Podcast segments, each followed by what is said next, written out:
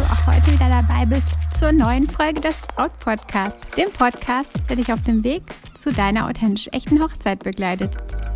Denn deine Hochzeit gehört dir. Ich bin Stefanie Roth, Brautcoach und Hochzeitsexpertin und in der heutigen Folge möchte ich dir einige Last-Minute-Tipps mitgeben rund um das Thema krank zur Hochzeit. Auch während der Planung werden dir diese Tipps sicherlich hilfreich sein, denn auch da kann es ja immer mal wieder ja, zu einer Erkältung kommen oder was auch immer. Und da habe ich jetzt heute einige Special Last-Minute-Tipps für dich, die auch teilweise mir immer ja, in solchen Situationen helfen. Und jetzt mach es dir einfach gemütlich, setz dich mit einem frischen Glas Wasser in die Sonne oder mach dir einen Tee und setz dich in deine Lieblingsecke auf deiner Couch.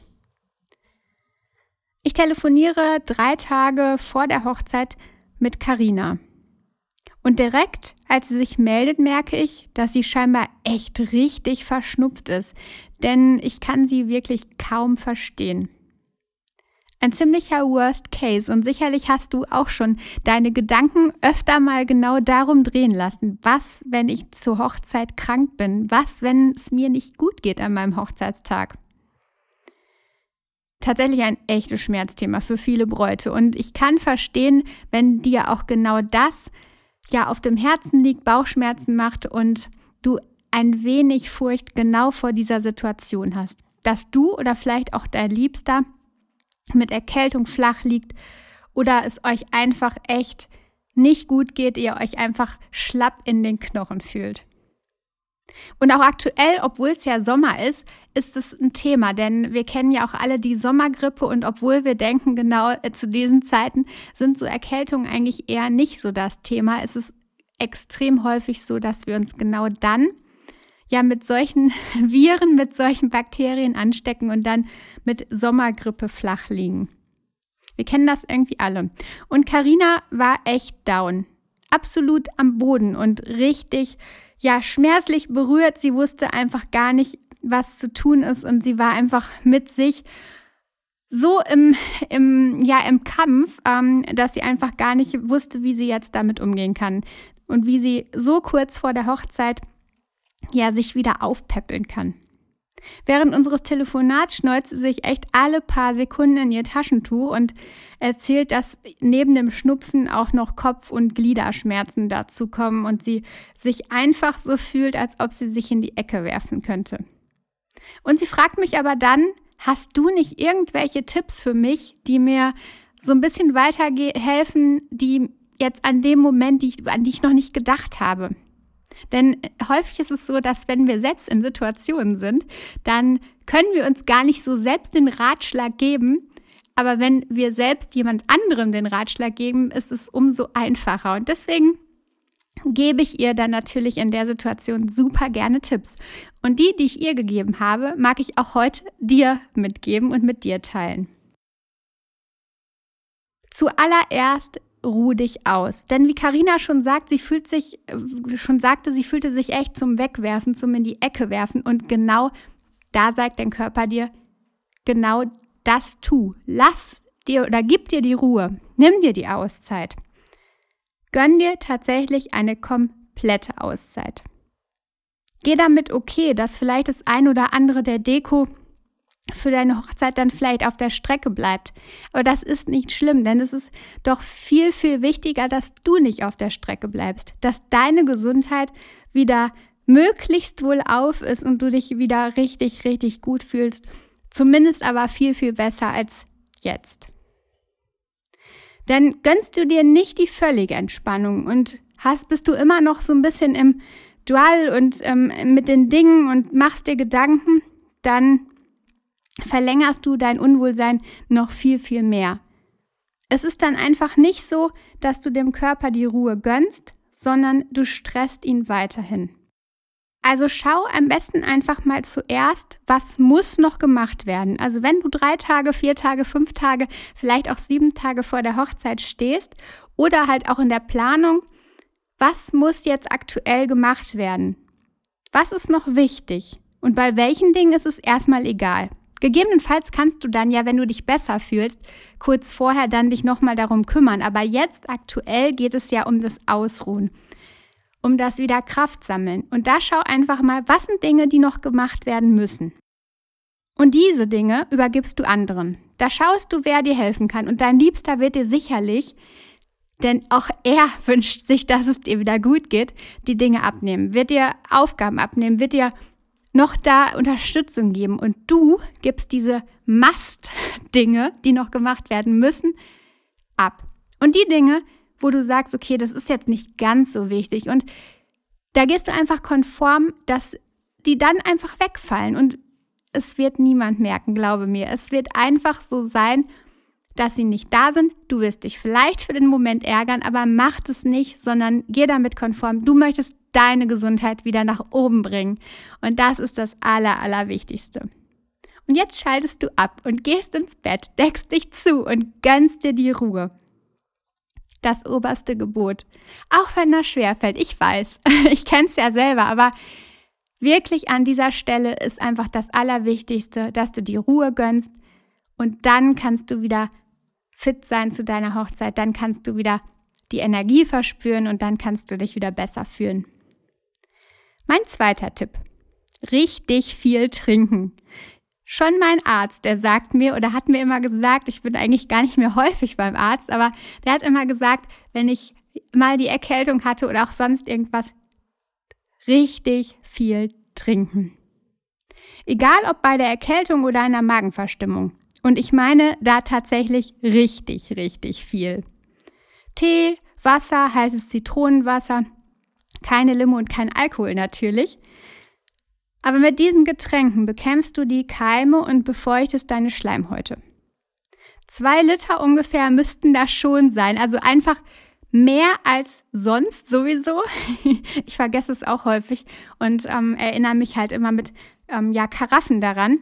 Und da besonders hilft es mir, wenn ich mal krank bin, dass ich an diesen Tagen mir dann ja eine ganze Kanne Tee koche, wo dann ein Liter Tee drin ist. Und dann trinke ich die Kanne leer und dann wird die nächste gemacht und dann habe ich auf jeden Fall meine zwei Kannen pro Tag erledigt und habe das geschafft. Wenn du natürlich noch mehr schaffst, dann ist es ähm, umso besser. Zu viel trinken ist aber auch nicht gut, also schau da einfach, ähm, zwei Liter sind da so echt ein ganz gutes Maß. Idealerweise kannst du ja sogar deinen Liebsten beauftragen, denn wir hatten ja schon gesagt, du, du brauchst die Bettruhe und die völlige Entspannung. Vielleicht kann dein Liebster dir einfach diese Getränke bereiten, dir den Tee kochen, das Wasser hinstellen. Ähm, ich wette, er will ja auch, dass du gesund bist, dass er das liebend gern macht. Mein dritter Tipp für dich. Unser Körper kann einfach enorm viel. Wir unterschätzen ihn so häufig. Wenn du dir mal anschaust, wie unglaublich krass es ist, dass du zum Beispiel nach einer Schürfwunde oder einer Schnittverletzung ähm, dass der Körper sich einfach so selbst heilt, dass, dass sich das wieder schließt, dass dann neue Haut gebildet wird. Das ist einfach, wenn man sich das mal so ganz bewusst anschaut, echt ein Wunder. Wir haben nur manchmal tatsächlich verlernt, darauf zu hören und das Ganze zu aktivieren, diese Selbstheilung. Oder wir glauben einfach gar nicht so richtig daran, was unser Körper eben alles kann. Aber wenn du dir jetzt nochmal so bewusst machst, was denn eigentlich bei so einer Schürfwunde passiert, oder bei einer Schnittverletzung oder sonst was, dass es einfach wahnsinnig, dass der Körper einfach wahnsinnig diese Sachen wieder schließt und du hinterher ja eine unversehrte Haut hast, vielleicht hin und wieder mal eine kleine Narbe, aber ähm, generell passiert da ja unglaublich viel. Vielleicht ist dieses Heilung von innen ähm, noch etwas esoterisch für dich, diese Selbstheilung. Aber du kennst doch die Placebos und die vielen Tests dazu. Jemand bekommt Pillen, die eigentlich gar keinen Wirkstoff haben. Und trotzdem ist es so, dass derjenige sich auf einmal viel besser fühlt, teilweise sogar gesund und geheilt ist. Und da gibt es ja wirklich ganz, ganz viele Studien zu, ähm, die dann auch beweisen, dass danach die Gruppen, die dann Placebos bekommen haben, wirklich geheilt waren. Und das ist doch einfach unglaublich dass wir so eine Kraft besitzen, dass wir uns bei vielen Dingen einfach selbst heilen können. Ich selbst versuche es immer, meine Selbstheilung zu aktivieren. Und da komme ich wieder zu meinem ersten Tipp. Der erste Schritt war ja Ruhe. Und den hast du auch hier, um die Selbstheilung zu aktivieren. Der Körper braucht Ruhe. Genau die Ruhe, damit er seine Energien an den richtigen Stellen an die richtigen Stellen bringen kann.